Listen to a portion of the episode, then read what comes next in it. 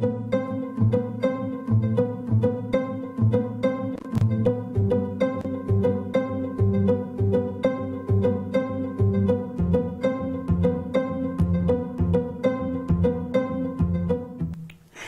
¿Cómo les va? Muy buenas tardes. Qué gusto que nos acompañen este viernes para terminar la semana aquí en la UNAM Responde, en este espacio universitario, donde día con día refrendamos nuestro compromiso de llevarles a ustedes información confiable que nos permita atender pues, las diferentes circunstancias que se han ido presentando con esta ya larga pandemia. Recientemente, la Organización Mundial de la Salud lamentó públicamente que después de siete semanas de, siete semanas de registrar una disminución en el número de contagios y también en el número de decesos a nivel internacional, nacional pues esté presentando un repunte en diferentes países, entre ellos los que nos encontramos en el continente americano y hace un llamado pues a no bajar la guardia. La pandemia continúa y debemos seguirnos cuidando. Así pues, este llamado también desde la comunidad científica internacional y es importante para ello acercarnos a la información confiable que nos dé herramientas para cuidarnos y también para cuidar a los demás. Hoy en esta tarde estaremos conversando en nuestra entrevista con un universitario que se ha dedicado pues a difundir todo tipo de información, no solamente relacionada con su carrera, que es la veterinaria, sino que eh, pues intenta desmentir además eh, distintas informaciones que se van dando con respecto a la pandemia. Hoy estaremos conversando con el doctor eh, Nicolás Sastre, quien es mejor conocido en las redes sociales como Nico Sastre. Él es médico veterinario zootecnista y es egresado de nuestra universidad. ¿Cómo estás, Nico? Un gusto que estés aquí con nosotros en la UNAM Responde. Gracias, Rosa, el gusto es mío. Muchísimas gracias por invitarme. Pues muchas gracias para seguir hablando de lo importante que es difundir información confiable que nos beneficia no solamente a quienes la recibimos o a quienes la, la, damos, sino es un beneficio, vamos, en beneficio de la sociedad. Y en este sentido, Nico, me gustaría que empezaras por ahí. ¿Qué es lo que estás haciendo en redes sociales? ¿Qué tiene que ver con tu profesión, que es la medicina veterinaria? ¿Y cómo te has desempeñado en medio de esta pandemia? Claro que sí, con gusto. Pues bueno, antes que nada, gracias. Digo, mi, alma mater, la UNAM, siempre será para mí un placer colaborar. Y pues yo trabajé tres años, cuatro casi, en microbiología diagnóstica, en docencia, en investigación. Y pues bueno, como saben, este tipo de situaciones pandémicas inician eh, de enfermedades que se transmiten de animales a humanos. Entonces, eh, pues los que estamos metidos en granjas sabemos muy bien cómo es esta, esta situación de, del intercambio de microbichos entre especies que pueden llegar a desencadenar lo que estamos viviendo ahorita. Entonces, em, yo estuve trabajando un, tiempo después en biotecnología y cuando empieza esta, al mismo, al tiempo en que yo decido empezar en redes sociales, inició todo este relajo, ¿no? De, la pandemia que fue en diciembre de 2019. Eh, y entonces, a mí siempre me ha gustado mucho grabar y, y, este, y comunicar, sobre todo lo que más me gustaba era la docencia. Yo daba clases de microbiología a alumnos de tercer semestre. Entonces, em, yo empecé con la idea de divulgar la ciencia y, sí temas eh, adaptados a, sobre todo a lo que yo estudié, que es medicina veterinaria. Sin embargo, eh, pues bueno, uno que está metido en, redes empieza a ver las tendencias y pues la tendencia al momento es, es básicamente la pandemia, ¿no? Entonces, desde hace muchos meses. desde hace ya más de un año, ¿no? Entonces, eh, pues bueno, como yo trabajé incluso con coronavirus en, los laboratorios, eh, me di cuenta, yo no estaba, yo llevo un año en esto, un poquito más de un año en, redes sociales, entonces me pareció impactante la cantidad de desinformación que, hay por todos lados, ¿no? Y, lo fácil que la gente cree, pues cualquier cosa, ¿no? Le llega una cadita de WhatsApp, de Facebook, cualquier imagen editada, o cualquier persona con una bata blanca y ya es eminencia. Entonces, eh, pues a mi forma de comunicar las cosas es un poco más asertiva, ¿no? Y, este, y me gusta hacerlo en términos fáciles. Entonces me di cuenta que podía tener un buen alcance haciéndolo a mi manera y sobre todo generándole a las personas esta, esta costillita del cuestionamiento, porque se nos da mucho esto de creer a la primera, ¿no? Entonces lo que yo hago siempre es comparto información, pero comparto las fuentes, ¿no? Y los llevo a que, a que empiecen a ver dónde consultar no, de entrada les digo, si es una imagen de WhatsApp, de Facebook, descartada. O sea, ignórala completamente, a menos que traiga el enlace a alguna revista de alto impacto, la Organización Mundial de la Salud, etcétera, etcétera. Y este, y pues gracias a eso, gracias a que estuve en investigación, pues leer artículos, interpretarlos, los niveles de evidencia. Entonces todo esto lo intento aterrizar a un lenguaje más sencillo, porque bueno, como bien sabes, luego escuchar a, escucharnos a los científicos es un poco eh, cansado, ¿no? Luego cuando es un, un, lenguaje tan técnico y que se va repitiendo. Y, eh, entonces intento hacerlo divertido, intento hacerlo con más energía y que la gente lo entienda. Exactamente, se vuelve un gran reto eh, compartir todo ese conocimiento que, que, pueden tener los científicos para que llegue a fin de cuentas a la sociedad. Nico, ¿cómo lo haces tú? Nos platicas de, acerca de estos consejos de, pues si no tiene una fuente confiable, si no tiene un artículo que, que, que de lo que se esté acompañando, pues es mejor, digamos, tener, tener dudas. En ese sentido, ¿cómo te preparas tú? ¿Cómo decides los temas que estás abordando?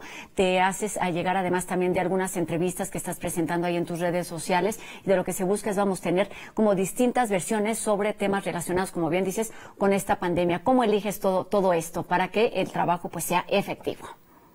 Pues mira, en un principio, hace un año, eh, pues era con base en las noticias, ¿no? Ahora, gracias a que tengo una comunidad hermosa y muy activa y que además me he dedicado a leer sus mensajes, sus comentarios y, le dedico varias horas al día a responderles, eh, ellos son los que me dan la pauta, ¿sí? O sea, ellos me mandan como las principales dudas. Por ejemplo, ahora salió un reportaje en cierta cadena televisora que que había un tratamiento milagroso en, en Tlaxcala, ¿no? Que, que curaba todo, ¿no? Este, que, uy, maravilloso. Entonces, nos empiezan a etiquetar a mí y a mis amigos en estas cosas.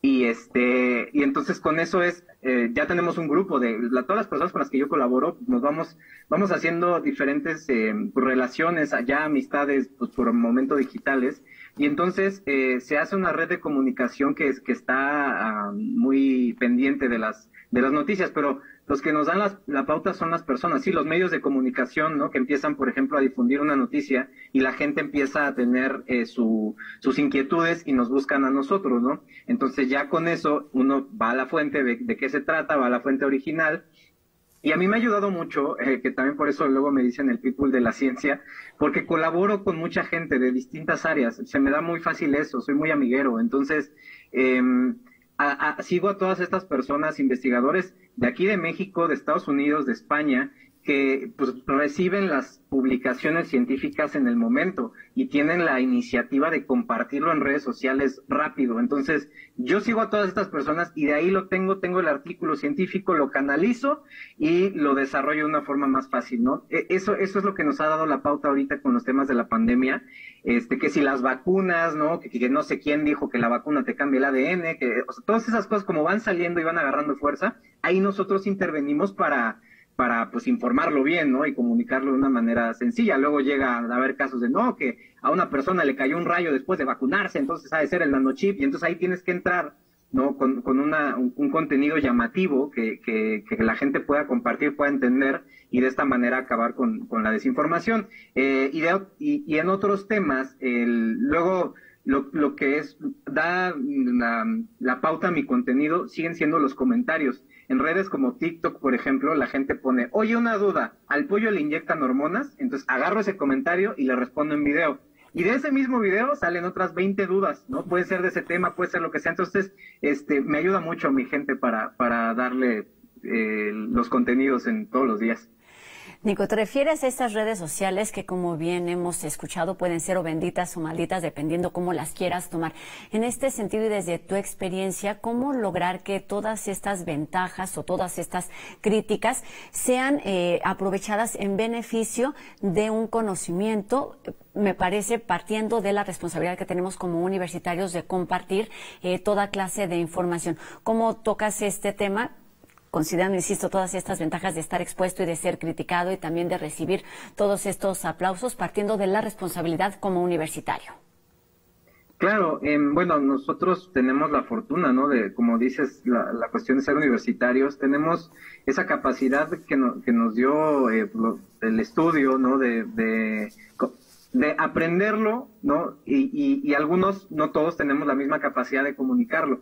Ahora, eh, las redes sociales son un mundo las redes sociales no existen sin nosotros y las redes sociales, como dice Gary Vee, son el espejo de nosotros, ¿no? Entonces, ¿qué tan, qué tan superficial, qué tan agresivo, qué tan este corrupto, no sé cómo decirlo, esté, eh, depende de nosotros.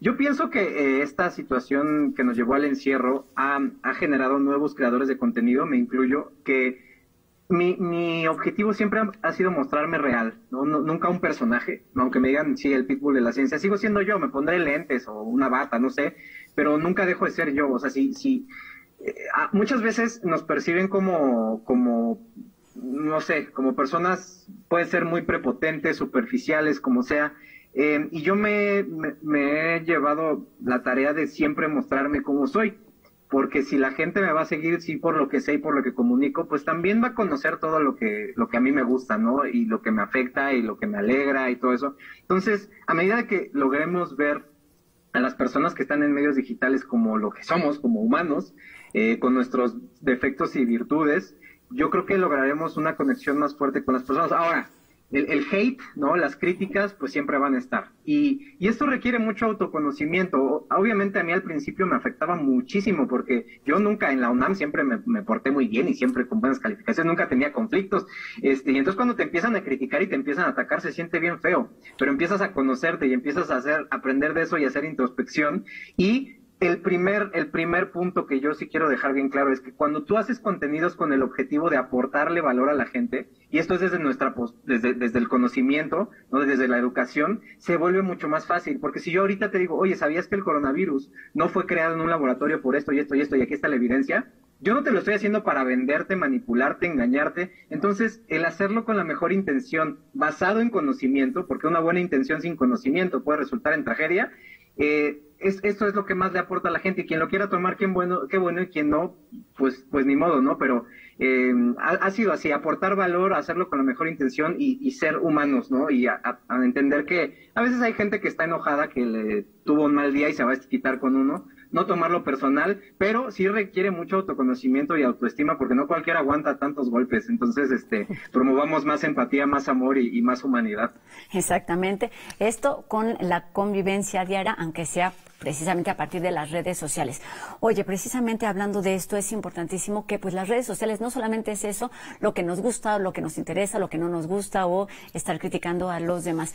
¿Cómo ves tú esta responsabilidad o esta posibilidad de hacer divulgación de contenidos, porque es lo que estás generando contenidos eh, para ser presentados en redes sociales, que tiene que ver con una misión que como nos decías al principio, puede ser como muy, eh, muy particular, muy complicada, muy además respetada, que tiene que ver con temas de ciencia. Pues es una responsabilidad que a mí me gusta mucho. Me, me parece que, que, de nuevo, esta situación nos trajo muchas tragedias, pero además muchas oportunidades.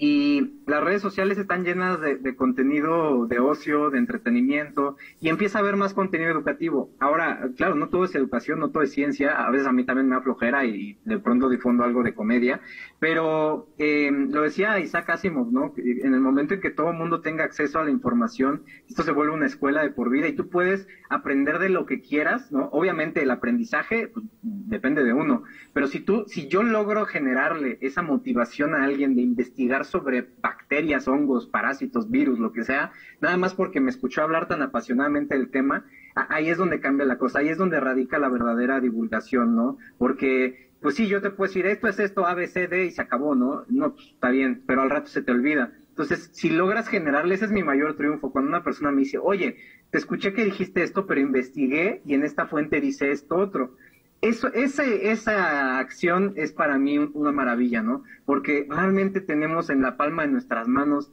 tanta información, solo hay que saber buscarla y, y, y, esto es práctica, ¿no? Así yo al principio hacía videos súper aburridos, ¿no? Hace un año veo los videos digo, en la torre, ¿qué, onda con esto? Pero ya después vas agarrándole qué le gusta a la gente, ¿no? Y al final del día te vas adaptando un poco, sí con tu estilo, pero de la forma que lo entienda la mayor cantidad de personas. Entonces, es padrísimo porque pues no es suficiente. La escuela la UNAM no es no es suficiente estar ahí nada más no con los con nuestros hermosos profesores. También tú tienes que eh, tener la energía y el deseo de, seguir con el progreso fuera de ya sea en la biblioteca ya sea incluso en las redes sociales. Si yo te puedo resumir un artículo los puntos más importantes en un minuto que eso genere que tú vayas y lo leas o que busques otra cosa o que busques más, de esa manera crecemos juntos, ¿no? Porque la idea, de nuevo, para mí la clave en la divulgación es generarle a las personas el interés de hacerlo ellos, ¿no? Y a mí me da muchísimo gusto que ya sale una noticia medio rara, una persona con bata diciendo que, que si inhalas alcohol te vas a curar de todo, ese tipo de cosas, y la gente ya empieza a cuestionar y nos empieza a etiquetar y es, oye, ¿cómo ves a este cuate diciendo estas tonterías, no? Entonces, eso, eso es como lo, primordial, ¿no? Y que, y que lo hagan ellos, porque de verdad que tenemos las herramientas. Solo falta saber dónde buscar, ¿no? Y, empezar a practicarlo. Obviamente hay artículos que el lenguaje es muy técnico, luego yo no entiendo tampoco, ¿no? Pero te puedes apoyar con otras personas, ¿no? Vamos a buscar, tú mencionas de las entrevistas que hago, hay, hay muchísimos especialistas, que el cardiólogo, el neumólogo, la genetista, la dermatóloga, entonces, que te lo pueden explicar de una forma más fácil, ¿no? Entonces, este, ayudarnos entre nosotros y aprender juntos, para mí es lo, es lo mejor de, de las redes sociales ahorita y aprovecharlas. Solamente para terminar, hablamos de las redes sociales como si fuera una sola cosa. La verdad es que son muy diversas, tienen públicos y, personajes que están ahí metidos que requieren o que tienen distintas necesidades y también los mismos contenidos tienen sus características particulares. ¿Cómo eh, distribuyes o cómo decides tú qué va para TikTok, qué va para YouTube, qué va para Facebook? ¿Cómo, cómo abordar todos estos temas para las distintas plataformas, Nico? Fíjate, ese, ese tema es, muy interesante porque sí, cada red social tiene su lenguaje, ¿no? Eh, tienes que conocer bien el público que está en, cada red. En algunos, por ejemplo, Facebook o YouTube ya son mayores, ¿no? Ya son más millennials para arriba, ¿no? Este TikTok eh, son, son más chavillos, este igual Snapchat, por ejemplo. Entonces, yo lo que hago es el contenido más, más, más completo lo subo este eh, principalmente en YouTube y en Instagram, que ahí es donde hago las, las entrevistas, ¿no? Pero lo más, lo más eh, sintetizado y lo más divertido va para TikTok y también en Instagram. De hecho, yo lo que hago es subirlo todo a todos lados, ¿no? Donde se me permita, porque hay algunos donde te dan un límite de 15 segundos, un minuto, este, pero a la gente que se interesa, ok, ¿te gustó el tema? Aquí está una hora donde estoy hablando con un experto. Vas para allá, ¿no? Este, pero sí es como que irlo desglosando. En, donde, en donde más se hace viral definitivamente es TikTok, ¿no? Entonces ahí es el tema eh, concreto, este, resumido, y de ahí, pues si quieres saber más, están los videos en Twitter, en Facebook, en, YouTube, ¿no? Pero esto, eh, pues uno va escogiendo esas, esas, eh, a dónde mandar sus videos de acuerdo con lo que te va dictando el público, ¿no? Si algo no les gustó, si algo no entendieron, ¿no? Entonces, conforme lo vas haciendo y repitiendo, vas diciendo, ah, esta imagen funcionó en Facebook, esta funciona en Instagram, esta en YouTube. Entonces, la, la, la respuesta concreta a eso es leyendo los comentarios y poniéndole atención a tu comunidad vas a ver qué es lo que funciona en las diferentes plataformas. Exacto, escuchando estas necesidades en cada una, en cada una de ellas. Digo, pues muchísimas gracias por haber estado con nosotros, gracias por esta, eh, por, por, compartir toda esta información que lo que busca pues es desmentir las noticias falsas que no nos ayudan a nada y bueno, el objetivo o la misión pues que siga siendo esto, contagiar a la gente a través de estos contenidos que se generan con temas relacionados con la ciencia y en particular de lo que hemos hablado durante los últimos meses con la pandemia. Muchas gracias y muy buenas tardes, Nico Sastre, médico veterinario zootecnista por nuestra Universidad Nacional Autónoma de México. Buenas tardes. Correcto. Muchas gracias, Rosa. Un placer. Gracias, Nico. Pues ahí está esta posibilidad y pues la recomendación es efectivamente acercarnos a las fuentes confiables. Ahí están algunos consejos para hacerlo.